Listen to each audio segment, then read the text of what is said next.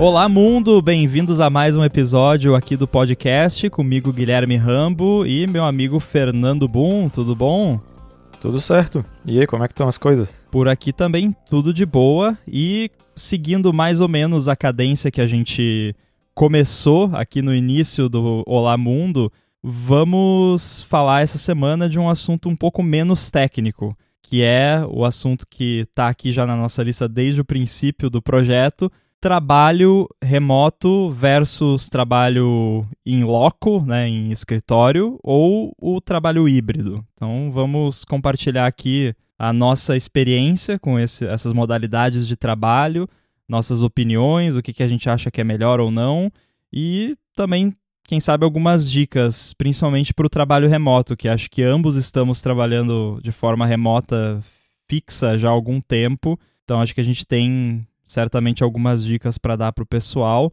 Já não é mais, né, aquela situação de início de pandemia que tava muita gente que nunca tinha feito trabalho de casa foi obrigada a fazer, então acho que a galera no geral já se adaptou, mas acho que sempre dá para pegar uma dica ou outra. Então, como sempre, boom, começando por você, me conte como você trabalha hoje e qual a sua forma favorita dessas formas de trabalho. Então, no, no Pato, é, no DuckDuckGo, é, é uma empresa 100% remota, né? Isso foi uma das coisas que era meio que importante para mim. Se não fosse, eu nem ia fazer apply. Porque antes de entrar no Pato, eu também estava trabalhando remoto por quase sete anos. Então, acho que foi em 2015 ou 14, não lembro, que eu comecei a trabalhar para essa outra empresa. Também era de forma remota. E definitivamente remoto é meu modo favorito de trabalhar. Algumas vezes eu tive que ir para escritório nessa, na, na outra empresa, lá em São Francisco. Eu fiquei umas semanas lá. E foi bem estranho, assim. Tem uns pontos positivos que a gente vai falar aqui mais pra frente, mas eu tô tanto tempo acostumado a trabalhar remoto, trabalhar de casa, que tá num ambiente ali com um monte de gente trabalhando também. Foi até interessante, assim, ficou curioso porque já tava fora da minha, da minha rotina, né? Observando humanos em seu habitat é, natural. É, então, ah, então é assim que pessoas trabalham em escritório? Mas é, eu, eu não. Não é que eu não ia conseguir voltar para um modelo de escritório, mas zero vontade. Não, não tenho um menor intuito de ir para algum lugar e ter que ficar indo para um escritório. Sim.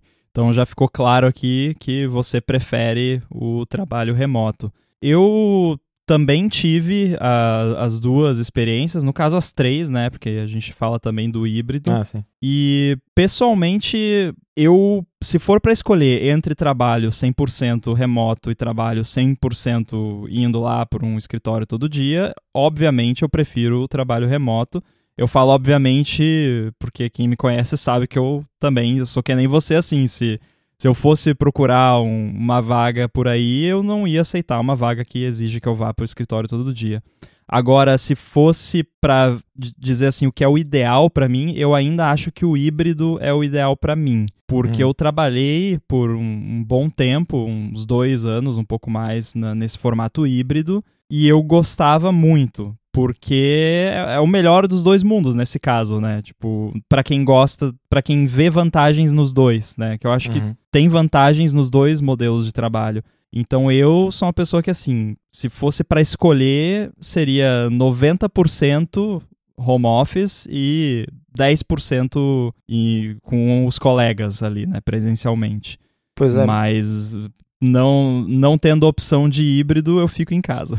Mas o que, que seria esse teu híbrido? Porque eu vejo por aí pessoas que têm empresa, é, é, empresas anunciando vagas, ah, modelo híbrido, né? Duas vezes por semana no escritório. Seria algo assim? Ah, então. O, o, eu acho que faltou uma palavrinha que foi, além do híbrido, uh, flexível. Ah. então, assim, eu. Quando eu trabalhava no Peixe, a empresa sempre teve essa flexibilidade com a, o pessoal de, de software, né? Então não tinha horário fixo, não tinha a expectativa que você estaria no escritório todos os dias. Era encorajado, tipo, a a liderança da empresa encorajava que o pessoal fosse para o escritório e, e, obviamente, né, ter horário flexível não quer dizer que você pode acordar duas da tarde, trabalhar uma hora e, e voltar a dormir, né? é, você tem que entregar, você tem que estar tá lá, tem reunião, tem, né, tem suas uh, obrigações, mas então uh, híbrido e flexível. Então não tinha assim, ah, toda segunda-feira todo mundo tem que ir para o escritório porque é, né? Não, não é. Você vai quando você quer, quando você não quer, você fica em casa. É uhum. quase como se o escritório da empresa fosse um coworking que você vai quando você está afim de sair de casa. Que, que era basicamente o que eu fazia, né? E eu sei de outras empresas também que fazem esse modelo, que tem várias vantagens, porém, para a empresa, e aí é por isso que muitas empresas não fazem, para a empresa é complicado. Primeiro que acho que a gente nem precisa entrar nesse tema aqui, senão a gente vai ficar triste, que é a questão da legislação né, no Brasil, ah, é, que é totalmente defasada e e tem diversos problemas que simplesmente impedem que as empresas façam isso, por mais que o, o, os funcionários gostariam, né? A empresa opta por uhum. não fazer por uma questão de segurança ju jurídica, né? Ou insegurança jurídica nesse é. caso. Então nem vamos entrar nisso, mas para as empresas que se arriscam, né? Porque é um risco que a empresa está tomando, normalmente a galera gosta e funciona. Então acabava, acabava rolando assim tinha as pessoas do time ali que iam quase todo dia para o escritório, tinha pessoas que, que iam uma vez por semana, pessoas que iam duas, três vezes por semana. Eu normalmente ia, tipo, de du entre duas e três vezes por semana pro, pro escritório e os outros dias eu ficava em casa. E aí, às vezes, até a galera combinava, ó, oh, sexta-feira vamos todo mundo lá, daí a gente sai pra almoçar junto e tal. Tipo, é, é legal. E eu uhum. gosto bastante de, dessa. É que hoje em dia eu trabalho sozinho, basicamente, né? Assim, o grosso do meu trabalho, eu não tenho um time de software trabalhando comigo, então eu trabalho sozinho, então, whatever. Agora, eu gostava bastante quando eu trabalhava num time de ter esse contato com a galera do time, porque tudo aquilo que a galera que é contra trabalho remoto fala é verdade, né? Aquele lance de ah, você tá ali tomando cafezinho e aí puxa um papo ali, pô, e aquele negócio lá, como é que a gente vai resolver? Uhum. E aí quando vê, né, você ali num momento sem pretensão nenhuma, você resolve um problema ou toma uma decisão em dois, três minutos ali, que se fosse fazer uma reunião remota, tinha que marcar um horário que todo mundo pode, aí vai meia hora de, de call lá, que poderia ter sido um e-mail, né? Aquele papo todo e, não resolve. Então, esse lado do trabalho físico, né, trabalho pe em pessoa, eu gosto bastante, uhum. mas eu não gosto de todo o resto, basicamente. então, assim, é, é o, o, o, os prós e contras, né? O custo-benefício. Então, é isso Sim. que pesa. É, tem que levar bastante em consideração também que, se eu não me engano, tu morava bem perto do onde tu trabalhava, né? Sim, exatamente. E, é. e, esse é um, um contra muito grande né, do trabalho em loco, que é você ter que se deslocar. Isso. E Sim. era ruim mesmo assim, porque, assim, embora eu morasse perto, dava tipo uns 3 quilômetros, às vezes eu até ia a pé pro, pro trabalho, que é, era uma caminhada, né, gostosa, assim, de, uhum. de 3 quilômetros. No verão eu chegava lá todo suado, tinha que trocar de roupa, mas beleza, é, era bacana. Agora, na hora de voltar para casa, que eu já tava cansado e tal, eu não queria voltar a pé, eu pegava normalmente Uber e às vezes tinha trânsito. Você conhece bem Florianópolis, por Sim. mais que fosse só 3 quilômetros, tinha vezes que dava uma travada. Então, mesmo assim, era chato, né? Mas beleza, não era todo dia. Eu já sabia mais ou menos os horários né? Como tinha essa flexibilidade de horário, não tinha tipo, ah, pô, chegou seis da tarde, tem que bater ponto e sair. Não, às vezes eu chegava mais tarde no escritório e a gente saía de lá tipo nove da noite. Não porque, ah, trabalhou das nove da manhã às nove da noite. Não, começou a trabalhar uma da tarde e ficou até as nove da noite, alguma uhum. coisa assim. É, e de manhã trabalhei um pouco em casa, sabe? É, essa flexibilidade era legal até por isso porque por conta dela você conseguia desviar da, da, dos problemas de se deslocar um pouco, né? Claro Sim. que se você mora a 50 quilômetros não ajuda muito, mas né, eu fico pensando assim, uma cidade como São Paulo, por exemplo, que, que tem aquele trânsito maluco, se rolasse uma distribuição melhor de horários de trabalho, né, para não ser aquela coisa todo mundo mais ou menos começa ali no mesmo horário e sai no mesmo horário aí dá aquele engarrafamento todo, né? Não daria de repente, né, para distribuir um pouco. É claro que tem áreas de trabalho onde não dá, mas eu acho uhum. que tem muitas onde daria. Sim, pois é. Não, a, a questão de ir para o escritório e da, dessa parte de híbrido, eu concordo, sim. Eu, eu acho bom. É, quando você conhece a pessoa presencialmente, é, tu consegue trabalhar mais fácil com ela. Né? Como eu já trabalhei muito tempo em remoto, teve muita gente que eu fiquei, sei lá, dois, três anos sem nunca ver a pessoa na minha frente, e depois de conhecer ela pessoalmente, eu vi que a interação fica mais fácil, mesmo online. Sim. Uma coisa que, que tem no Pato que eu acho bem bacana é que tem isso, né? Tipo, tem essas questões de. É, não, sempre fazer propaganda, mas só para mostrar um modelo que eu achei bacana. Que é, é remoto, né? Cada um na sua e tal. Uma vez por ano o pessoal vai se juntar com a empresa inteira e também uma vez por ano o pessoal do teu time se junta em algum lugar, né? É, isso, isso são meio que os oficiais, mas também tem os extra-oficiais que eles chamam de workation, que eu achei bem bacana. E Sim. o pessoal só se junta, ah, vamos decidir para algum país, alguma coisa assim, e fica ali uma semana trabalhando. É, inclusive eu fui numa, achei bem bacana, é, gostei bastante da experiência. E mas é, aí que tá, esse que é o meu o meu híbrido assim, é tipo, sei lá, 15 dias num ano, 20 dias num é. ano, sabe? Porque quando começa com essa de ah, uma vez por semana, daí tá, pera lá. Então não é bem híbrido, sabe? Eu quero uma situação onde hum. eu possa escolher onde eu vou morar sem pensar no trabalho. Sim. Daí, Sim, daí funciona. É, eu, eu acho que até um modelo onde você, sei lá, ficasse o tempo todo onde quer que você esteja, né, trabalhando remoto, e aí, sei lá, uma semana do ano você se desloca lá pra, pra empresa, onde Exato. quer que ela seja, uhum. né, tipo, ah, você mora em Portugal, a empresa é nos Estados Unidos, beleza, você vai lá pros Estados Unidos, fica uma semana lá trabalhando na empresa e depois volta, uma vez por ano. Dá para fazer. Tipo, uma tá. vez por ano é, é de boa. Uhum. É, eu tava pensando aqui que talvez alguns ouvintes não conheçam o termo workation, né? Que, que você mencionou, que é um, um uhum. termo bem interessante que, que seria você tirar férias trabalhando, né? Parece uma babaquice de americano que, que né, do, uh, time is money, né? vamos, vamos trabalhar. Não, mas é tipo uma, uma parada que as empresas fazem, que é você ir para um lugar maneiro e tal, mas você não tá de férias, né? Você tá ali, tecnicamente uhum. você tá trabalhando, então não é um, não são férias. E aí eles chamam de workation, sei lá, a gente poderia chamar de trabérias, sabe? Uma coisa assim. então é, é uma parada divertida, assim, e, e pode servir para esse fim de, da galera se enturmar, né? Sim. Não, eu gostei bastante da experiência, assim. E é, foi, foi bacana. E, e, e, o que é.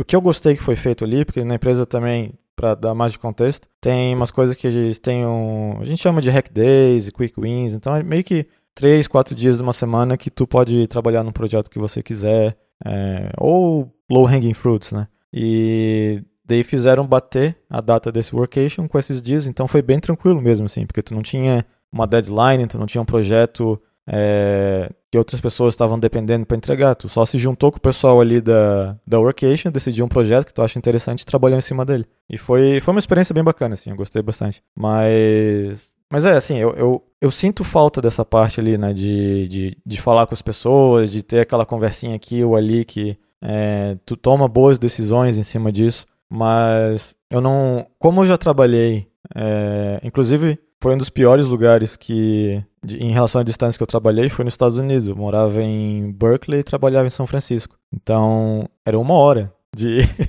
de, de trem que eu tinha que usar do, do BART lá. E era uma hora para ir e uma hora para voltar, né? Então, é, não foi legal. Essa parte não foi legal. Tipo, a experiência como um todo foi boa. Eu não faria de novo. Tô feliz que eu fiz, mas deixa, deixa lá. É, é que, eu não sei, eu, eu não eu não consigo mais justificar tu fazer um monte de pessoas, né, terem que morar num lugar relativamente perto, que geralmente, infelizmente, é num lugar caro, porque é numa capital, em algum lugar que tem uma concentração de negócios, né? Então, a chance de ter um negócio ali é maior do que no interior, então, estatisticamente falando, onde tu vai trabalhar, provavelmente vai ser num lugar deles, desses, e Sim. tu vai ter que morar num lugar desses, que vai ser extremamente caro, ou morar longe e ficar 10 horas no ônibus. Então, sim, sim. ainda mais na nossa área, sabe? É tão, é tão difícil justificar a necessidade de ser presencial. Ser opcional, eu acho extremamente bacana, eu acho legal. É, eu gostaria que tivesse um, um, sei lá, um pequeno office do, do, do Pato aqui em Portugal com algumas pessoas, sabe? Mas não tem. Uhum. É, Sim. mas ter esse modelo híbrido onde ah, duas vezes por semana tu tem que ir, não. Eu, é, eu não sei, é aquele. É, não caga nem desocupa muito. sim, sim. É tipo indecisão de ah, pô, vai ou não vai, né? Exato, É, exato. Então por isso que eu, que eu adicionei a, o, a questão do flexível, É. né? Então o híbrido tem que também ser flexível, porque se não for, e, e também não pode ser aquela coisa. Não pode ser, acho que essa analogia é boa, não pode ser que nem o PlayStation que a galera coloca no escritório, sabe? Isso. Que, tipo, tem o PlayStation lá, mas se você for jogar, vão te olhar com cara feia porque você tá jogando em vez de trabalhar, tá ligado? Não Exato. pode ser uma coisa assim. Então não pode ser, ah, é um híbrido flexível, mas se você não for pro escritório vezes o suficiente nos olhos de alguém, sei lá, do seu chefe, quem quer que seja, vão te olhar com cara feia, vão reclamar, sabe? Tem que ser flexível de verdade, né? Sim. Porque se se é flexível híbrido e você não, se você não ficar uma semana sem ir pro escritório, vão reclamar, vão te olhar com cara feia, vão tirar sarro de você, aí não é flexível. Você Sim. tirou o aspecto flexibilidade, né? Então acho que é, quando eu me refiro a híbrido flexível, é flexível mesmo. Tipo, você vai quando e se você quiser. É. Mas uma coisa que eu acho que é bacana levantar também é que é, a gente tá falando aqui que prefere, né, o, a questão do, do remoto, mas tem muita gente que eu conversei sobre isso que me dá um argumento que eu acho muito válido. É que simplesmente não consegue se concentrar quando tá em casa. Né? Sim. Por causa da. Ah, tu vai ter louça pra lavar, vai ter roupa, vai ter isso, vai ter. E tu acaba olhando essas coisas e tu tá nesse ambiente, tu fica pensando nisso, né? Tu não consegue desligar dos problemas de casa e acaba tendo uma dificuldade maior de, de concentração. E eu sei que no início era bastante assim. Quando comecei a trabalhar remoto, eu tinha muito disso. E, e eu melhorei bastante nessa, nesse- problema em si, né? principalmente porque acho que quando alguém que sempre trabalhou no escritório começa a trabalhar remoto, tem aquela, aquela fase de lua de mel, que, ah, vou trabalhar de pijama, sei lá o quê. E pra mim isso não funcionou. Eu fiz um pouco isso, só que não funcionou. Assim, eu tenho que ter aquela rotina de, não, eu, eu tô indo trabalhar, nem que seja abrir uma porta e ir pro meu escritório Uhum. eu, eu precisei disso, sabe? Pra começar a me habituar mais com essa, esse, modo de trabalhar. Porque quando era aquela coisa de, não, vou trabalhar a hora que eu quiser e, e entregar o resultado, que é, é verdade, eu já fiz bastante disso, inclusive eu ainda faço. Mas se você ainda não tem aquela, aquela rotina de horário, sabe? Pra tu focar é, no que tu tem que fazer e desligar depois de chegar, não, terminei de trabalhar. Porque isso é uma coisa que poucas pessoas falam, mas é extremamente normal de quando tu começa a trabalhar de casa também, tu trabalhar mais do que quando tu trabalhava no escritório. Porque Com tu não, tu não consegue desligar, tu não consegue sair do, do mindset de eu parei de trabalhar, porque tu tá no escritório ainda, tu tá em casa, né? Então, Uhum. é, são, e é, é engraçado porque isso aconteceu bastante comigo, aconteceu com muita gente que eu conversei, que eu trabalhei junto, as pessoas começam a trabalhar mais horas e não menos. E, e é difícil controlar isso. E um problema que eu tenho de vez em quando é aquela coisa de, ah, eu tô com esse problema aqui, eu não tô conseguindo resolver agora, então eu vou deixar mais pra de noite, porque daí eu vou estar com a cabeça mais, mais tranquila, eu vou tentar de novo. Então você divide o teu dia, que seria, sei lá, chutar aqui da é, 9 to 5, e de repente ficou das 9 às 10, das 13 às 15, das 18 às 20, tudo no mesmo dia. Sim. Daí quando tu percebe, tu ficou o dia inteiro trabalhando com os gaps no meio, só que tu ficou extremamente cansado, né? Então, não é não é legal. Eu já fiz bastante isso, tem eventualmente eu ainda faço, mas eu tô me policiando mais nesse negócio porque é bem ruim. É, eu não tenho esse perigo porque quando chega de noite o meu cérebro vira pudim, como a gente fala no, no ADT, e aí eu já não, não rendo muito. Até foi engraçado que ontem ainda eu tava ali no finalzinho do dia, eu, geralmente eu paro de trabalhar entre, entre seis e meia e sete e meia, assim. E fiquei travado ali num problema por mais de meia hora até eu me dar Uhum. conta que, pô, já é. São sete horas, tá na hora de eu parar, porque eu não vou resolver isso aqui hoje, deixa pra amanhã. E aí foi aquela coisa de sempre. Cheguei hoje, sentei no, no computador para começar a trabalhar, e em 10 minutos eu resolvi. É. É aquela coisa, não adianta ficar bitolado num problema. O melhor debugger é dormir, né? Exatamente. Agora, eu concordo com tudo que você falou sobre o trabalho de casa, né? E eu só. Eu lembro que você comentou, né, que, que algumas pessoas argumentaram, né? Eu acho que isso é um aspecto que a gente tem que tirar dessa conversa até em, em todos os âmbitos, que não tem como você argumentar, porque não é uma coisa que tem um melhor ou um pior. Sim. Pelo menos eu não Sim. acho que tem. Eu acho que é uma parada muito pessoal. É. Não tem como você falar que não, o melhor é presencial ou o melhor é trabalhar de casa. É cada pessoa vai, vai se sentir melhor de um jeito ou de outro, vai funcionar melhor de um jeito ou de outro. E eu acho que varia muito também da, de empresa para empresa, de área para área. A gente está falando da nossa área de programação que é, assim, é muito tranquilo trabalhar remoto, com esses poréns que a gente já falou. Eu acho Uhum. você encontrar o, o pessoal que trabalha com você pessoalmente uma vez por ano que seja, eu acho sensacional, acho importante, porque você forma relações totalmente diferentes Sim. do que quando o contato é só virtual. Por mais que você conheça a pessoa, conversa, faz videochamada, conta piada, fala sobre a vida, você não vai ter a mesma relação de uma pessoa que você encontrou presencialmente. Eu já vivi É. isso inúmeras vezes na minha vida e eu posso garantir que não é a mesma coisa. Sei lá, talvez para algumas pessoas até possa ser. Para mim, eu, eu tenho uma relação totalmente diferente com as pessoas. Por mais que eu, pô, já tô há cinco anos conversando com essa pessoa via internet, já fiz videochamada, já gravei podcast junto. Enquanto eu não encontrar essa pessoa pessoalmente, é é outra relação. Assim. Sim. Sim, é a mesma coisa comigo. É, eu até achava meio besteira quando me falavam isso. É Porque a relação Sim. é a mesma, tu tá ali, tu tá vendo a pessoa, tá com vídeo. Não é a mesma coisa. Não é. E é. Pra ser sincero, não sei dizer porquê. Eu acho que é, é, é bem. Eu acho que biólogos talvez É. possam explicar, né? É uma É. parada evolutiva. A gente não foi feito, entre aspas, né, para ficar É. conversando via computador, né? Pois é. Não, é, é bem. É um negócio bem humano, diria, né? Tipo, você tá com a pessoa na tua frente, falar com ela. Então, a relação fica, muda. É, eu só não, eu não gosto quando tem empresas que não querem oferecer um modelo remoto, usam isso como desculpa, como, ah, não vai Ah, funcionar não. de jeito nenhum, não, não tem como, É. sabe? Se tu não Sim. quer oferecer, não oferece, mano. Não precisa inventar desculpa que é, ah, porque tu não tem uma relação melhor na empresa, então é impossível. Pô, né? Tu vai. Não, não, não precisa é, exagerar o argumento, inventar alguma coisa se tu não se. Tu, dono da empresa, não se sente bem com o modelo remoto. Só fala, eu não gosto do modelo remoto porque, sei lá, eu acho que as pessoas não vão trabalhar, o que geralmente é.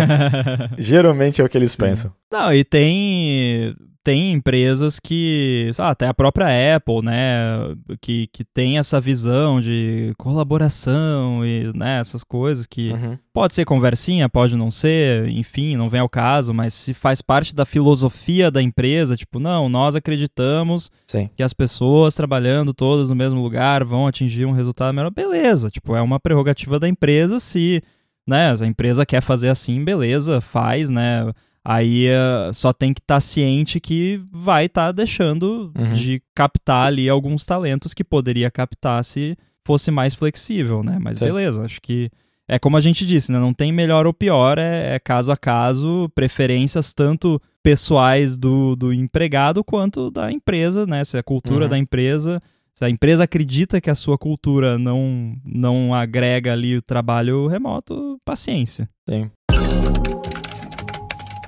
Esse episódio do Olá Mundo é patrocinado pela Remessa Online, que está com uma oferta especial para os nossos ouvintes pessoa física e pessoa jurídica. A Remessa Online é uma plataforma totalmente brasileira para transferências internacionais e com ela você pode mandar ou receber dinheiro de mais de 100 países de um jeito simples e seguro.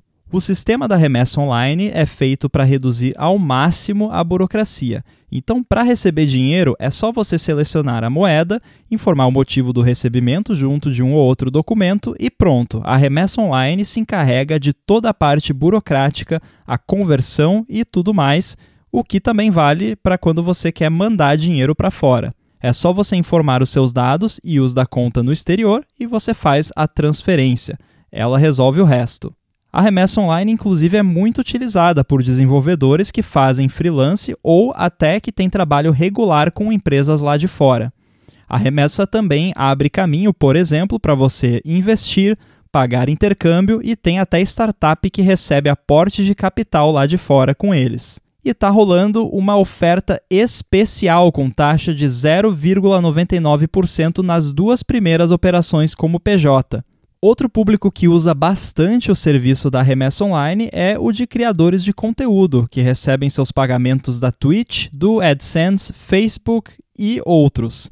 E a parte mais legal é que a remessa online, que já tem uma das menores taxas do mercado, está oferecendo um desconto especial no custo das duas primeiras transferências para quem fizer como pessoa física também. Para garantir o seu desconto, você tem que criar a sua conta por meio do link que ela criou especialmente para os ouvintes do Olá Mundo, que está aí na descrição do episódio. Vale inclusive você aproveitar essa oferta para criar a sua conta mesmo que você não tenha um valor para receber agora, porque aí você já fica com tudo certinho para mandar ou receber em dólar, libra, euro e várias outras moedas quando pintar a necessidade além de ainda por cima você ajudar o podcast. Então, mais uma vez, para criar e já deixar sua conta direitinho lá na Remessa Online e garantir o seu desconto, acesse o link que está aqui na descrição do episódio. Muito obrigado à Remessa Online pelo patrocínio desse episódio e pelo apoio a toda a Gigahertz. É, uma coisa, uma dica que eu poderia dar nessa questão é que eu acho que se tu tá começando, o remoto não é um modelo legal. Com certeza não. E com eu, certeza. eu falo isso porque eu lembro de como eu era quando estava começando, dos problemas que eu tive, de como eu fui ajudado, e era tudo uma relação que não existiria é, no, no, modelo, no modelo remoto. Então, esse, esse, é um, esse é um ponto que eu acho bem válido para quem está começando a procurar emprego. É, que sim, remoto é bacana, é, principalmente por causa, né, tem um mundo todo aí de, de oferecendo, oferecendo vagas, então o leque de oportunidades é bem maior. Mas para um primeiro emprego, é, eu acho bem, bem bacana tentar alguma coisa, um híbrido flexível. é, eu, eu acho que, primeiro que para quem está começando, tipo, vai pegar o primeiro trabalho, é mais difícil conseguir o remoto justamente porque a pessoa que está começando precisa de mais guidance, né? Vai precisar uhum. ali ter alguém, né, para segurar na mão, né? Não de verdade, né? Figurativamente. é, para poder ir lá e, né, ajudar a desenvolver e, e aprender o que precisa aprender que é uma questão. Você aprende muito melhor se você está tentando absorver né, conhecimento de outras pessoas, você absorve isso muito mais uhum. facilmente uhum. estando ali lado a lado com a pessoa presencialmente. É muito mais fácil disso acontecer. Por isso que eu concordo plenamente com a sua dica de você tá começando ali primeiro, segundo emprego, ter bastante contato presencial com os colegas, eu acho que é fantástico assim uhum. e essencial até para quem está começando. Se é. conseguir um híbrido, melhor ainda. Mas aí vai, vai pro escritório, tá? Não, é. não fica só em casa, não. Tem. A parte de quando tu tá começando e ter alguém que pode chegar e puxar a cadeira e sentar do teu lado é, é bem valiosa. Não é não é a mesma coisa do que tu fazer um screen share ali com o Zoom, sabe? É, não. é, é diferente. O negócio flui melhor. E quando a pessoa tá ali do teu lado, eu acho que, pelo menos comigo, é, né, aprendendo um negócio novo e tal, tipo, se sente mais à vontade de perguntar coisa que tu acha que podia ser idiota, coisa assim. Então, por isso que é bem importante ali quando tá começando, porque é justamente pelo que a gente falou antes, né? Tipo, tu tem uma relação melhor com a pessoa, porque é um negócio mais é mais pessoal, né? Tu tá ali na frente da pessoa, não é uma câmera. Então, acaba se sentindo um pouco mais à vontade de fazer pergunta que de outro jeito tu poderia se sentir mais mais cabulado, né? Mais envergonhado. É... Eu sei que eu, eu seria assim, né? Por isso que eu eu estou me botando na posição de uma pessoa começando e ficando num ambiente remoto, como eu trabalho hoje, e eu acho que não teria sido não, ter, não teria sido bom para mim. Eu, eu, teria demorado muito mais para chegar é, onde eu cheguei. Né? Sim, cara, é, eu posso falar até assim do, do ponto de vista de quem está transmitindo o conhecimento, porque eu tenho feito algumas sessões de mentoria que, que até eu faço gratuitamente para o pessoal da comunidade e tal. Eu não vou colocar o link na descrição desse episódio porque a fila tá meio grande. Então, uhum. quando tiver mais liberada a fila, eu, eu abro de novo as inscrições. Mas já me aconteceu várias vezes, assim. Tô ali ajudando alguém, aí muitas vezes é alguém que tem até um projeto e quer pedir alguma ajuda com alguma coisa específica, e aí a gente faz, compartilha a tela, eu compartilho a minha, a pessoa compartilha a tela, e a gente vai ali trocando ideia. E já aconteceu várias vezes, assim, de tipo, eu, eu tá desesperado que, tipo, pô, se eu tivesse do lado da pessoa, a gente já tinha resolvido isso há 10 minutos atrás, sabe? Porque. Uhum. Aí você tem que ficar falando, não, é ali na linha 20. Isso. Não, a outra 20. é, sei lá, sabe? É, e aí, aí trava, é. aí o áudio falha, você tem que pedir pra pessoa repetir, é. sabe? Não é a mesma coisa. É muito mais eficiente se você. Claro que assim muito mais eficiente quando você já tá junto da pessoa, né? Que é óbvio que se eu tô dando mentoria para uma pessoa que tá lá na África, é muito mais eficiente Sim. a gente fazer presencial, a gente fazer remoto, né, do que presencial. Sim. É, eu acho que pode pode inventar o software que for, né? O, o Zoom pode oferecer as features que forem, nada vai ganhar do dedo apontando na tela. Mas nunca encosta o dedo na tela. Eu odeio quando encosta o dedo na tela. Não, nunca encoste Não. o dedo na tela. Isso é nunca. importante. Isso é, é a coisa mais importante que tu pode levar desse episódio. Nunca encosta o dedo na tela. Principalmente se for de outra pessoa. Você sabe que eu sou um pouco. Isso aqui não tem nada a ver com o assunto, tá? Mas eu sou obrigado a comentar. Eu sou um pouco. Tem um certo toque, assim, com limpeza do, do computador, principalmente da tela. Aham. Então, se tem manchinha na tela, assim, eu não consigo trabalhar. É. E é, era engraçado justamente quando a gente trabalhava presencialmente aqui, quando eu ia pro escritório, aí às vezes o, o, o pessoal lá pedia alguma ajuda e tal chamava, e aí eu ia lá, do lado da pessoa, no, no, no computador da pessoa, e aí, se, se tava suja a tela, eu ia na minha mochila, pegava um paninho que eu tinha, ia lá, limpava a tela e falava, tá bom, agora pode falar. Uhum. Porque eu não consegui, não era tipo, não era nenhuma espécie de humilhação, nada, o pessoal tirava sarro de mim, né? Porque eu não Sim. conseguia prestar atenção no, na, na, no que tava na tela, porque eu ficava vendo a sujeira uhum. na tela. E aí o pessoal usa fundo preto, né? Eu uso também, eu uso a Dark Mode, aí fica mais escura a tela, você vê qualquer manchinha ali. Ah, não dá, cara, eu preciso. Inclusive, fiquei muito feliz quando você me deu o paninho da Apple de, de presente. Pois é, é então, é, um dos motivos que eu tenho, é esse paninho que eu tenho um monte. Porque até brincaram comigo esses dias, porque tava numa chamada de Zoom e um cara perguntou pra mim: Ô, Bum, tu tá, tu tá secando louça? tipo, eu, eu tava limpando o iPad. Ah. É que não dava pra ver, né? Porque só dava pra ver o movimento do meu braço, mas não que eu tava segurando na minha mão. Daí eu só levantei ali. Cara, não tem uma reunião que eu não pego um paninho e começo a limpar ou meu iPhone ou o iPad. É, Nossa, cara, a é gente é, direto, é muito assim. parecido, né? É Porque direto. o meu passatempo favorito também, quando tinha essas reuniões mais chatas e tal, que eu ficava só escutando, não precisava falar muito, eu limpava a mesa toda. Tipo, eu pegava o paninho, tirava o pote, limpava o aspirador na casa, né? Aham. Uhum. Não, aspirador aí não dá porque não ia conseguir escutar. Mas, é. mas a. Cara, eu, fa eu faço exatamente isso. Às vezes até uhum. em gravação de podcast. Hoje não, agora uhum. não, porque tá tudo limpinho aqui. Mas se eu visse que tinha muita poeira ali, de repente eu já pegava o paninho Sim. e já começava a limpar. Agora, voltando um pouco para a questão do, do trabalho de casa, que você deu algumas dicas. É, a gente deu também no, em um episódio do ADT passado. Se eu conseguir encontrar qual foi, eu deixo o link, mas não prometo, porque já faz um tempinho.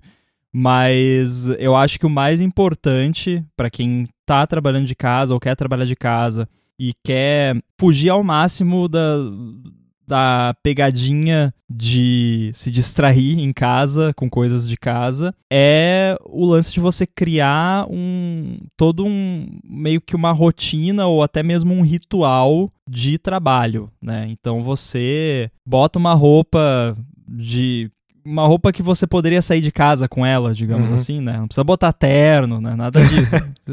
Aliás, bom, se funciona pra você, né? Trabalhando de terno em casa. Eu tive um amigo que fa- fazia quase isso. Quase terno.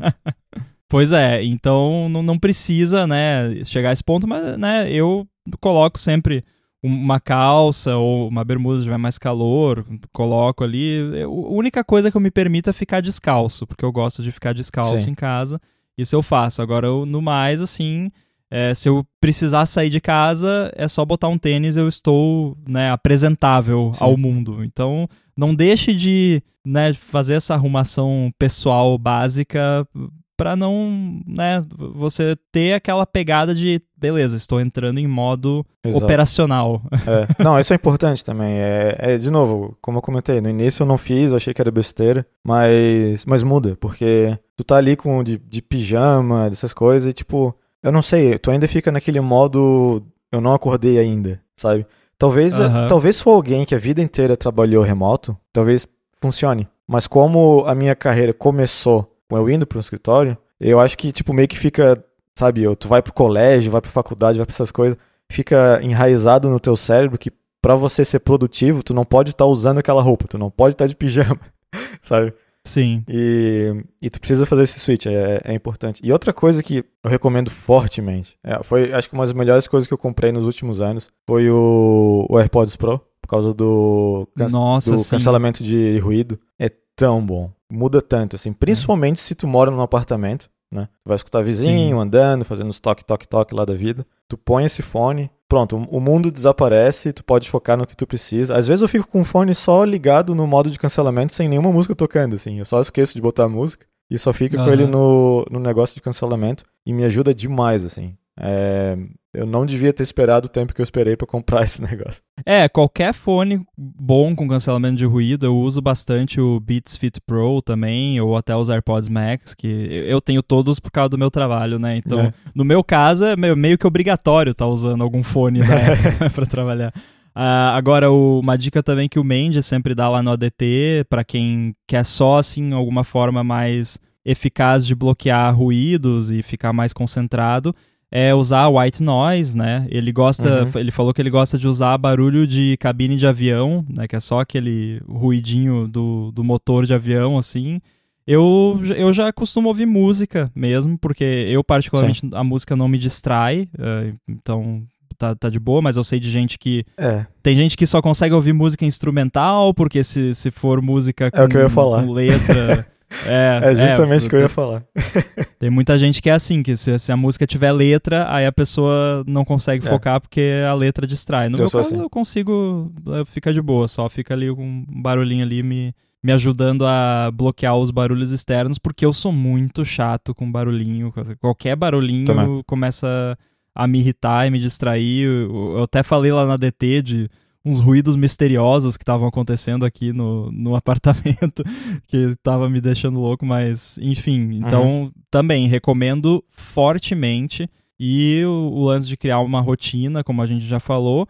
Agora, o top mesmo, que aí eu sei que não é todo mundo que tem condições, tanto físicas quanto financeiras, mas é ter um lugar na casa Isso. que você Sim. usa pra isso, Uhum. né?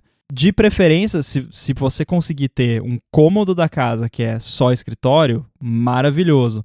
Mas se você conseguir ter pelo menos um cantinho, que não precisa ser um cômodo separado, mas um espaço ali que quando você senta naquela cadeira, você só senta naquela cadeira pra trabalhar. Uhum. Isso é fantástico, É muito porque é tudo, tudo que a gente tá falando é no sentido de você ter um ritual que te coloca na- no modo trabalho. né? Então, quando você senta naquela cadeira com aquela roupa, naquele horário, você meio que o seu cérebro associa, estou no trabalho. Então, você Uhum. a tendência a você se distrair com coisas da casa é menor, né? Não, não quer dizer que não possa acontecer, mas também não pode ser a regra, mas uma das vantagens de você trabalhar de casa é que de vez em quando você pode se distrair com as coisas da casa. Tipo, às vezes, né? Sim. Antes da gente começar a gravação aqui, eu fui ali e botei a roupa para lavar na máquina, né? Olha que legal, né? Uhum. Levou cinco minutos, é uns cinco minutos ali que eu fui ali, botei a roupa para lavar, fui no banheiro, tomei um café e sentei aqui para gravar. Olha que legal, né? Se eu tivesse num escritório, né, a roupa ia estar tá ali ainda quando eu chegasse, né? Uhum. Como eu estou em casa, daqui a pouco a roupa vai estar tá lavada. Olha que legal, né? Então, não sendo uma coisa assim que, pô, você vai parar ali e fazer faxina na casa toda, ficar três horas, é, né? Você pode, né? Se você se planejar e tudo, mas não é recomendável, né? E, e, também eu tenho o cachorro aqui, então agora ele tá sozinho lá no, no, segundo andar lá sozinho, mas né, de vez em quando eu fico lá em cima, fico trabalhando de lá, e de vez em quando eu paro, brinco um pouquinho com ele, faço um carinho nele e tal. Então tem vantagens também de que às vezes você pode se permitir essas coisinhas de casa que não daria para fazer quando você tá indo para um escritório, só que, né, tem que ser com moderação. Sim. Pois é, e uma, uma outra coisa que eu lembrei agora, é engraçado porque faz muito tempo que eu não faço mais isso, mas no início me ajudou bastante, foi criar outro usuário da tua máquina para trabalhar. Eu já fiz isso também. É, me ajudou muito. Hoje, hoje eu não faço mais, é, mas quando eu comecei com isso, de, de trabalhar sozinho, é, era mais fácil me distrair com coisas da vida, né? Do, na própria, própria internet ali, tipo, sei lá, é, rede social, Telegram, seja lá o que for, eu tenho essa treta toda instalada no computador. Então era muito fácil Sim. isso acabar me chamando a atenção. Daí eu cheguei um dia e decidi, ah, vou fazer um usuário aqui para trabalho. Então, é, ele não tinha, não tinha nada configurado, não tinha Telegram, não tinha é, meu e-mail pessoal não estava no, no Safari, nada assim. E me ajudou bastante. Então, tem outra dica para quem tá, pode sofrer um pouco essa questão de é, modo de trabalho em casa. Fazer um usuário só para isso é bem bom. E agora no nesse iOS novo tem o esquema lá de, de foco, né? Que também é outra coisa que é bem bacana é, desde o 15 já, né? Desde o iOS 15 acho que já tem isso. Ah, é desde o 15? Sim, é desde o 15. Ah, não, o tá, 16 tá. É. expandiu, novo, né? O 15 pra mim é o novo ainda. Ah, não, pô, daqui, daqui uma semana já vai ser o 16. Não, o 15, o 15 é o novo. É, mas tem esse negócio, eu, te, eu tenho usado bastante. Eu não configurei ele muito bem do jeito que eu queria, porque eu achei meio chatinho de configurar. Mas eu, eu tenho ali um negócio que quando eu entro no meu horário de trabalho, eu corto notificação de uma porrada de coisa. Eu já não tenho notificação de quase nada, para falar a verdade. Mas, por exemplo, no Telegram eu deixo notificação quando alguém faz um, um, um at me ali, né? Pra, pra eu ver se alguém Sim. manda mensagem. Mas quando eu tô no modo trabalho, nem isso passa. Né? Só dos meus uhum. favoritos ali eu deixo passar. Então, ajuda bastante, assim. Esses negócios são, são pequenos detalhes que tu vai montando ali a tua rotina, né? Teu usuário no computador, os negócios do foco do, do iOS. É, ter uma mesa só para trabalhar, se possível. Essa questão do ambiente também. Nossa, quando eu me mudei para Lisboa, fiquei num apartamentozinho pequeno, um T1, né? O apartamento de um quarto, que chama aqui, é T1. É. É, então eu trabalhava no meu quarto mesmo, né? Porque a sala era a sala ali e tal, e eu trabalhava no meu quarto. E é muito ruim, porque não tem esse discernimento entre o trabalho uhum. e eu vou dormir. Tá tudo junto ali. Tu acorda, tu, tu já tá no escritório, sabe? Tipo, era, ah, eu não, não, eu não gostava disso. Tipo. Eu diria assim: é, a gente falou sobre ter um cômodo separado ou ter um cantinho e que infelizmente não é todo mundo que tem condições. Agora, assim, o que você puder fazer de possível para que não seja no quarto. Uhum. Porque o pior lugar possível. Eu sei que tem muito lugar que não tem como, tipo, é o único lugar que você tem. Mas se tiver como não ser no seu quarto, pode até ser em outro quarto. Tipo, se tem um quarto de visita, por exemplo. Uhum. Aliás, teve muita gente na, nesse eh, período todo de pandemia transformando o quarto de visita em escritório. Sim. Inclusive, aqui em casa a gente está pensando em, em, fazer isso, porque agora tem duas pessoas aqui trabalhando, então, né, vamos. De repente, porque o quarto de visita é aquela coisa, você usa uma vez por ano quando uhum. o sogro e a sogra visitam, uma coisa assim, né?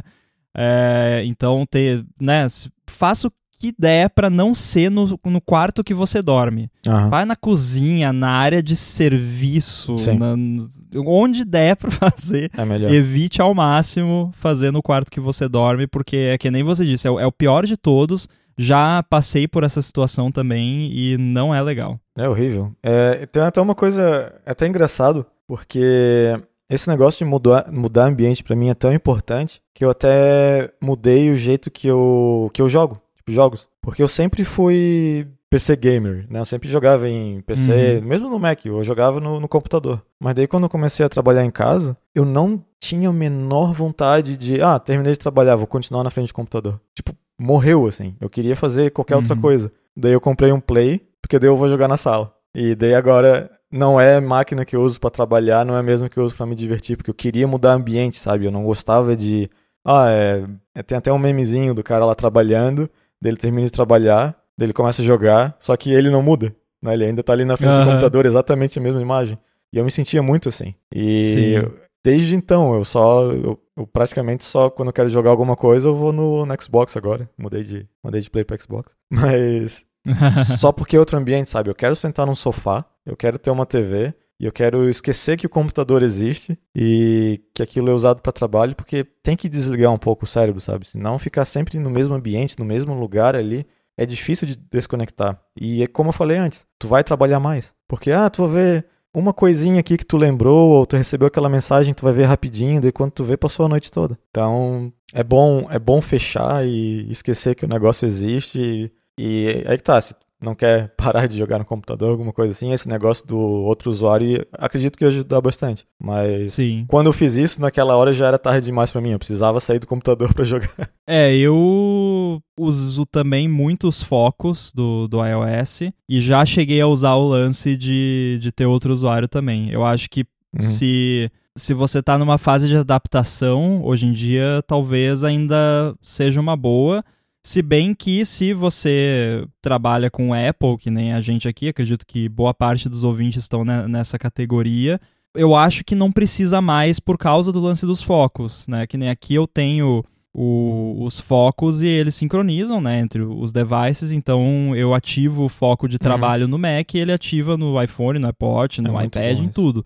É, então e, e, nesse modo eu tenho, tipo, uma ou duas pessoas só que podem me mandar mensagem. Uhum. E quase nada de app, assim. É quase. Eu já não. É que nem você, assim, eu já não tenho quase nada de, notificação por padrão. Mas quando é modo foco de trabalho é, é menos ainda, assim, é pouquíssima Sim. coisa mesmo, só coisas muito críticas que eu deixo passar. E aí eu não deixo necessariamente ligado o dia inteiro enquanto eu tô trabalhando. Às vezes eu ligo ali só no, no miolo ali que eu preciso realmente focar muito. Uhum. Ou se eu sei que talvez vai vir alguma mensagem importante que eu sei que tá fora ali do, do lance do foco, eu, eu, deixo desligado até vir a tal da mensagem, ou se eu sei que, enfim, vai ter alguma coisa que eu vou precisar ser notificado, eu, eu não ligo eu posso fazer isso porque eu já não tenho muita notificação por padrão. Tanto é que eu não deixei o lance de ligar automático e às vezes eu esqueço de ligar e só percebo que eu esqueci de ligar no final do dia, porque uhum. não veio nenhuma notificação. Ou se veio foi alguma coisa que viria anyway. Então, ter um controle bem fino, assim, do que você recebe de notificação é muito importante. Eu, eu acho que eu comentei, talvez foi num ADT. Você tem que perceber que quando você tem, por exemplo, digamos que você tem notificação do WhatsApp ativada para qualquer pessoa, você está dando a qualquer pessoa que tem você como contato no WhatsApp o direito de te interromper a qualquer momento, sabe? Você uhum. quer dar essa liberdade para qualquer pessoa que tem o seu número ali? Eu acho que não. É, né? tipo, é, essa foi a realização que me fez mudar. Porque eu tinha uma, uma parada assim que pô, daí o meu amigo vai mandar uma mensagem ali, eu não vou responder, ele vai ficar. Você vai responder quando você vê a mensagem. Se você responder do, sabe, não é sua responsabilidade responder uma mensagem ou visualizar uma mensagem imediatamente quando ela chega. Isso é uma coisa que a gente tá impondo, né? A, eu não diria nem que é a sociedade que está impondo, eu acho que nós mesmos, né? Cada pessoa individualmente se impõe essa coisa de, ah, meu Deus, mas eu não quero ser aquela pessoa que não vê a mensagem, que não responde. Mas, cara, se você for querer estar tá respondendo todo mundo ali no momento que, que entra em contato com você, você está dando uma liberdade para todo mundo de te interromper a qualquer momento e de tomar o seu tempo que talvez hum. né, você não deveria. Eu acho que é, é algo a se refletir. Cara, uma coisa que eu não entendo é, é como se fosse um alien para mim são pessoas que deixam notificação ligada para grupos. Nossa, sim. É como eu não, eu não consigo entrar no mesmo mindset daquela pessoa. Eu olho para você, ela e penso, quem é você? Por que você faz isso? Por que você odeia a sua vida? Eu não consigo, eu não consigo. É, é tão estranho assim, porque imagina, ainda mais esses grupos aí com, sei lá, seis pessoas, dez pessoas. Isso para mim já é muita gente, né? Mas obviamente eu já eu sei que tem gente aí com 50 aí. Mas imagina, cada coisinha, uma, uma vibração, um, um sonzinho, alguma Não, coisa. Não, pior que isso é quem deixa no, notificação ligada, tipo, like no Instagram. Nossa. A pessoa deu um like nas. Tipo, eu não tenho nem notificação ligada no Instagram, ponto. Aham, tá, também tá não. desligado completamente. Também A pessoa vai lá e deixa ligado notificação de, de like no Instagram. Nossa. É. E aí, cara, no, o negócio não para, né? Tanto é que eu já, já peguei alguns aí, nesse caso não foi o Instagram, foi o Twitter, né? De tipo, eu retweetar alguma coisa e tal, ou responder, sei lá, de uma pessoa que, que não, não tem tantos seguidores e tal, e aí a pessoa fala, pô, eu tive que desligar as notificações do Twitter porque você deu retweet. É, isso, isso não é um problema que eu teria, porque certamente tá sempre desligado minhas notificações do Twitter. é, não, eu não, não consigo. Tem até uns vídeos, né, que você acha de pessoa que, sei lá, postou alguma coisa que viralizou ah, no sim, Instagram. vi. Aham. E aí você, tipo, tá rolando um DOS lá no, É, no acho- Notification Center. Acho que foi brrr, daquele do MKBHD, não foi? Acho que ele fez um vídeo mostrando as notificações do Instagram quando Sim. um post dele viralizou. É, é loucaço. Eu fiquei surpreso que o iOS conseguiu fazer handle da situação ali. Não, o iOS e, o- e o sistema de push da Apple, né? Né? Porque. Aliás, o, o sistema de push da Apple é uma parada bizarra que a gente até brincava. Tinha um, um gerente lá no Peixe que falava que era via rádio AM. Que, tipo, você tá sem sinal e o negócio chega a notificação. É, é bem bizarro. Mas sabe, eu, eu tenho uma. Eu nunca fui atrás pra ver, mas eu tenho, eu tenho uma, uma ideia do porquê que isso sempre funciona. Porque o problema quando a internet tá ruim é sempre DNS. É sempre verdade. DNS. E a questão do push deve ser, deve ser um, tipo algum socket direto, deve ter algum IP, um usa IP direto, deve ser alguma coisa ali que não, não usa DNS. Porque já teve situações é, onde eu tava mexendo no DNS aqui de casa, que eu destruí tudo, e eu ainda recebia push. Nossa. Então, ele deve ele, ele não deve usar DNS pra pra mandar isso. Por isso que é tão reliable, porque DNS é horrível. pois é. Bom, acho que com essa observação, DNS é horrível. Podemos encerrar o episódio sobre trabalho remoto, que tem tudo a ver, né? É porque o, o DNS é o que ajuda a achar o caminho das coisas, né? Olha o só. caminho pra casa. Filosofando. É... é, a gente sempre tem que terminar com uma filosofia aqui o, o episódio, né? Então, é, por esse episódio é isso. Agradecendo aqui a audiência de todos. Se tiver alguma dúvida, quiser que a gente responda alguma pergunta sobre esse assunto, ou se tem alguma sugestão de assunto aqui para o podcast, pode mandar lá no Twitter, olamundogHZ, ou também no olamundo.gigahertz.fm. E eu quero agradecer também a Remessa Online pelo patrocínio desse episódio aqui do Olá Mundo e pelo apoio a toda a Gigahertz. Para vocês me encontrarem no Twitter é arroba underline inside e você, Boom. FC Boom. FCBUNN. Muito bem, a gente volta em breve com mais um episódio. Até mais. Abraço.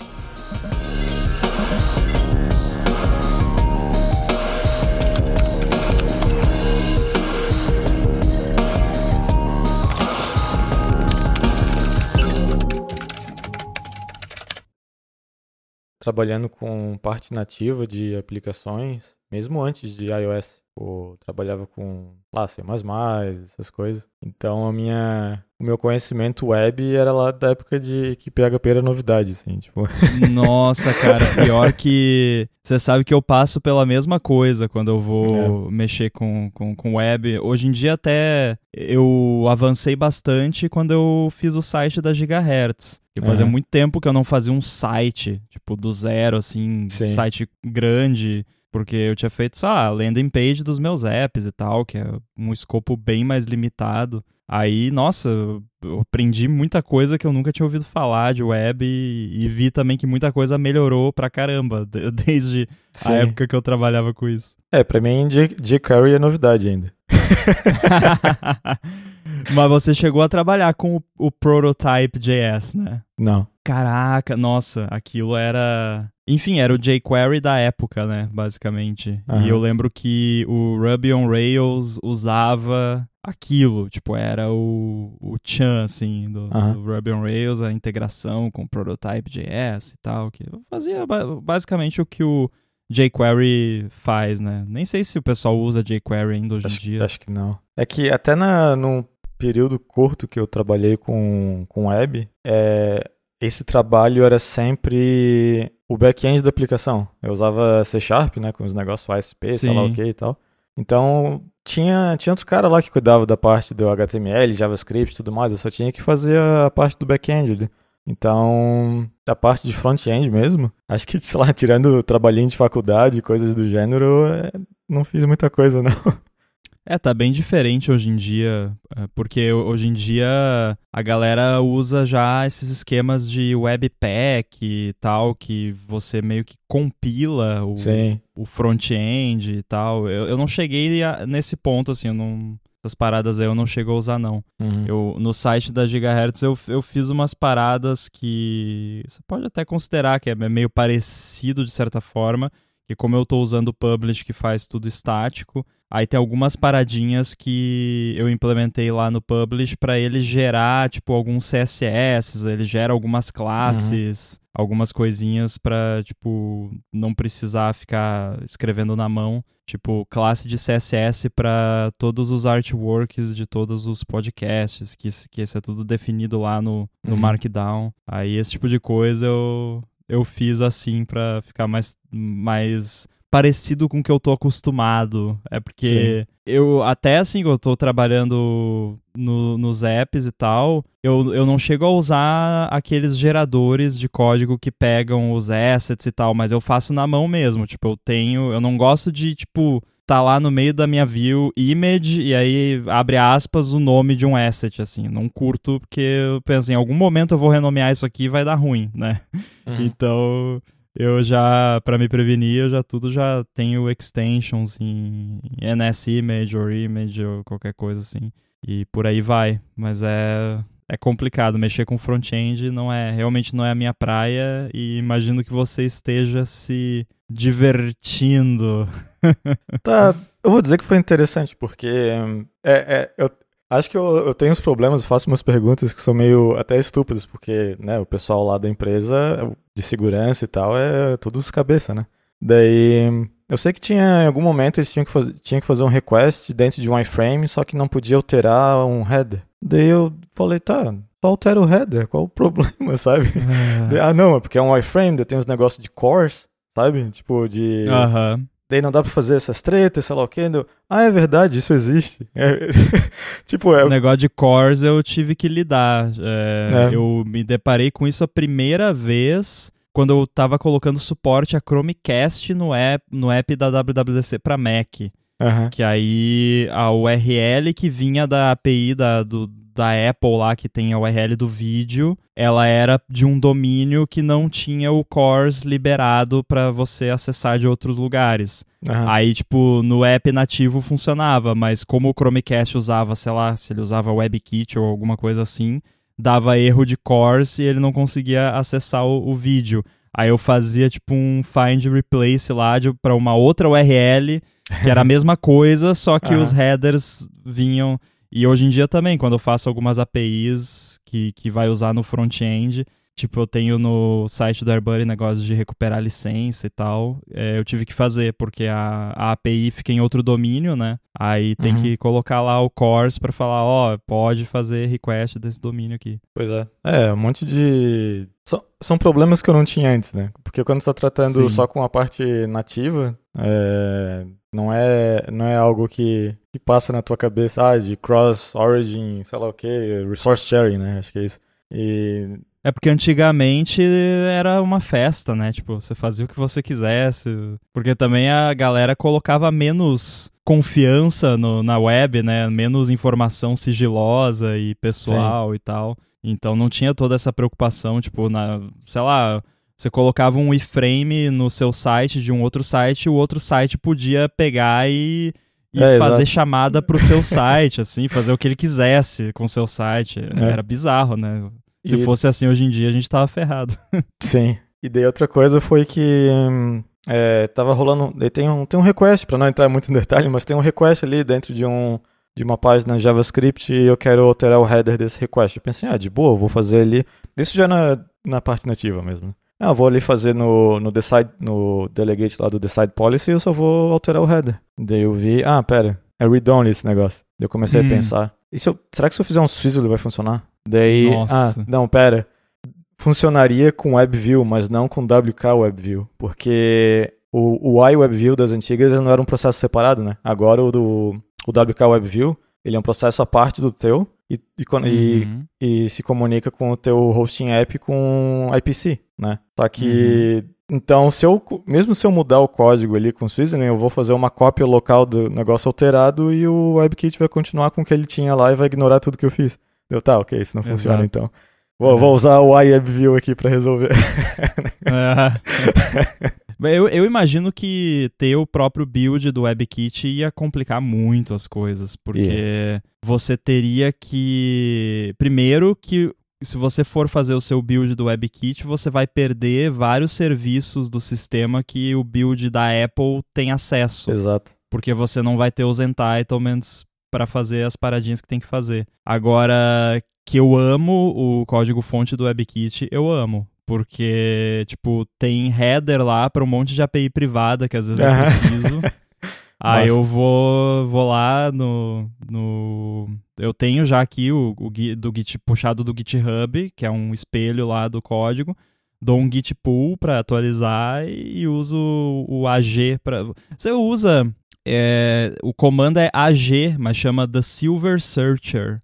Hum. É, ele é tipo um grep, só que é mais rápido. Bem mais rápido. Ah, tô ligado, E já usei aí- sim. Já. Aí, tipo, você dá. Eu sempre dou AG-AC. O A eu nem lembro o que, que é, acho que é pra procurar em- até em arquivo binário. E o C é Uhum. só é para não. É para só botar, tipo, o número de ocorrências em cada arquivo. E aí o, a busca que você quer fazer, nossa, ele busca num instante, assim, é muito rápido. Eu uso muito, tipo, ah, eu quero. Tem um, um método aqui que eu tô chamando que eu quero ver qual framework que tá a implementação dessa parada. Eu abro o, o root do, do System Library ali, Uhum. dou a GAC o nome do método e em um segundo já aparece lá o Sim. framework onde tá. É muito bom.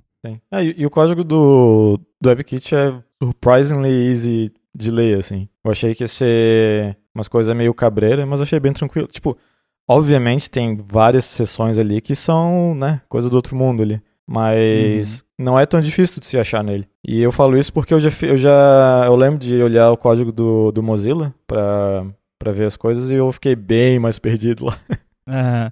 Não, cara, o WebKit, claro, assim, demora um pouco pra você se habituar, né? Mas eu fui me habituando com ele de tanto fuçar lá. Aham. E até fazer diff também, eu já fiz bastante diff do, do WebKit porque volta e meia vaza alguma coisinha lá, né, de, de alguma coisa futura da Apple que eles esquecem de esconder. Uhum. É, então, aos poucos eu fui pegando a manha. E, então, a parte que eu normalmente olho, que é essa parte de integração com o sistema e a parte de Chrome mesmo, né, do Chrome no sentido de, né, você Sim. sabe o que é Sim, Chrome sim. sem ser Google Chrome. É, essa parte é super de boa, assim. Só, Uhum. só as tripas lá de é, JIT de JavaScript, É, isso aí de já era. fazer parse de CSS, HTML, essas coisas, esquece. Nunca quero nem olhar isso.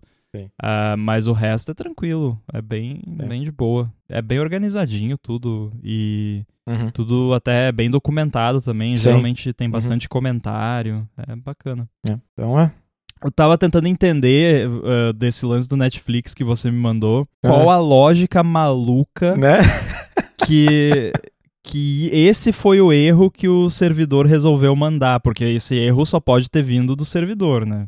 Ah, Não sim, veio com do- certeza. Com do certeza. app. Então, ah, não sei, eu, eu imagino que possa ser, sei lá, é uma API deprecated há É. 10 anos que ninguém mais usa e que era, tipo, o, o uso mais comum dela era no Wii Shop, É. ou no Nintendo Wii como um todo, e aí, tipo, ah, bota uma mensagem de erro aí, ah, botaram essa. Foi o que eu pensei também. Ah, tem um fallback aí pra deprecated use case. Ah, põe essa do eShop mesmo. é bizarro como esses fallbacks, se- você sempre vai encontrar eles em algum momento. Por Uhum. mais que seja, tipo, isso aqui é o último do último do último do último fallback, que é só se, tipo, tudo der errado, isso nunca deve acontecer, esse é o fallback, vai acontecer. Eu fiquei É pensando nisso. incrível. Eu fiquei pensando que Sempre acontece. alguém do Netflix vai ter uma chamada de algum tracker deles, de, não tracker, mas sei lá, um, um measurement deles, de algum tele, é, telemetry deles ali, usando o iPad no iOS 5.1, deu esse erro que ninguém nunca achou que ia dar. Daí aparece ali, puf, um. Eu garanto que todo mundo que tem que trabalha em algum codebase eh, significativo, se procurar, eu acabei de procurar aqui que eu tô com o projeto do AirBuddy aberto, procurar tipo this should never happen, Aham. vai encontrar. Eu acabei de encontrar aqui eh, assertion failure this should never happen, que é, o que que ele tá tentando fazer? Tá tentando ler Um arquivo, o né? número Ah. o número de dias entre uma data e outra data. É. É, que supostamente. É, tipo, se o sistema não consegue te dar o date components de uma data até outra data, ainda mais sendo de dias, alguma coisa deu muito errado. Então, tipo, esquece. Mas é um assertion, então é só pra debug mesmo. né? Em produção ele só retorna false, que é um método lá que tá só verificando se a parada é velha ou não. Então não é o fim do mundo. Não, de Sim. sistema de arquivos, eu aprendi na marra, porque tinha um lance desse no. Era no app do Peixe Urbano. Eu não lembro exatamente os detalhes, mas era algum lance assim, tipo. Tentando. Não sei, não era nem salvar um arquivo. Era alguma parada que, de sistema de arquivos que, tipo, se o device tá ligado, não deveria falhar. Em hipótese Sim. alguma. E, a- e aí é, tinha um fatal error lá, porque era tipo, cara, esquece, desiste, não tem o que É. fazer. E aí tinha lá, tipo, dois no Crashlytics, dois eventos que foi isso. Tipo, como, né? Não, é, no final das contas sempre tem os Cosmic Rays, né? Dá pra. Ah, sim, sim. Você sabe que já nisso. teve um avião que caiu por causa disso, né? É, eu acho que eu vi num vídeo do Tom Scott. Hum, não sei, não lembro. Mas eu vi Eu de um vi vídeo que ele no- falando sobre Cosmic Rays e como pode de fato afetar a lógica de, de computação e por que que é, o sistema de navegação de ônibus espacial e tal tem umas redundâncias para evitar problemas de Cosmic Rays, porque lá acontece mais frequente no caso. É, eu vi no documentário que eu gosto de assistir, chama- em alguns lugares chama Mayday, em outros chama Air Crash Investigation, que é só de acidentes aéreos. E aí teve um caso que a conclusão deles foi basicamente essa. Porém, eu, quando eu assisti, eu tive essa sensação, tipo, foi praticamente como dizer assim, ah, não sabemos a explicação, então Deus quis assim, sabe? Tipo, porque é uma parada muito. Porque tem redundância pra caramba. E aí, tipo. Ah, atingiu ali, corrompeu é, exatamente esse bit da memória RAM nos dois processadores ao mesmo tempo, sabe? É, sei lá, be- beleza. Se estão dizendo que foi isso, foi isso, mas sei lá, né? Não tem como comprovar, então. Exato. É, sempre melhor desculpa pra qualquer bug. Cosmic Rays. É. é, porque foi um lance assim, chegaram à conclusão que tem que ter sido uma falha de software. É, foi a conclusão que eles chegaram. E aí, tipo, sei lá, chamaram se- 100 mil investigadores, engenheiros, profissionais, doutores de tudo quanto é coisa de negócio de aviação, de, né, de software para aviação. Todo mundo analisaram de cabo a rabo, independentemente, várias vezes, cada linha de código do sistema, o sistema rodando, o hardware, o hardware e o software junto, o software emulado, tudo, e não Uhum. conseguiram achar nenhum bug. Então, tipo, sei lá, né? É bizarro, né? Uhum. Mas vai que é um bug que nenhum ser humano consegue ver, né? pois é. Não sei. Bug Nossa, você já pensou trabalhar no. no- eu, eu, às vezes, eu penso e eu fico com crise de ansiedade e paro de pensar. Tipo, trabalhar em software que mexe com um negócio de Credo. navegação de, de avião, essas coisas. Não, Nunca não. que eu ia querer trabalhar com isso. Tá louco. Não, é muita. Imagina, passou um erro ali, por mais que tem 500 redundâncias, 200 pessoas diferentes olhando o que tu tá fazendo, mesmo se tu faz algo errado, foi uma parte da cadeia que deu errado, de todo o resto, tu vai se sentir culpado, sabe? Tipo, não tem como. Não, eu tenho curiosidade de saber, tipo, o processo, sabe? Porque, É. sei lá, o, a, a pessoa que trabalha nisso, ela deve escrever uma linha de código por dia, sabe? Porque, tipo, cada, né, cada linha de código que você vai escrever tem que precisa ter 20 aprovações É. e, e 50 revisões, e aí depois vai pra auditoria, e aí tem que a, a, a ANAC tem que aprovar. Pois é.